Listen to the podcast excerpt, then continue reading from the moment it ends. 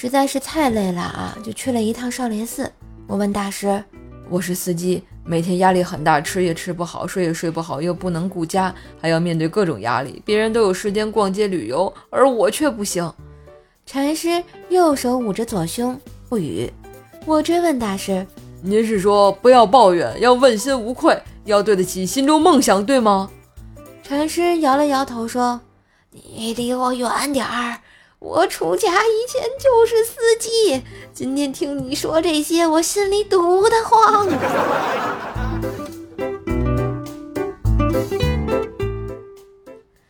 在上海漂泊了多年，终于买上了自己的房子。今年十一的时候，老家的闺蜜来看我，晚上我们去做鱼疗，就是好多小鱼给脚按摩那种啊。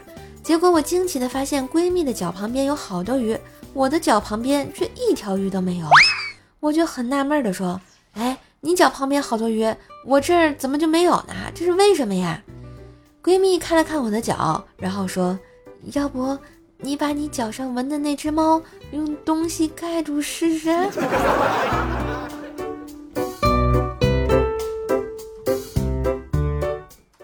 弟弟放假回家，我妈天天不重样的给他做好吃的，一脸期待的就问：“好吃吗？”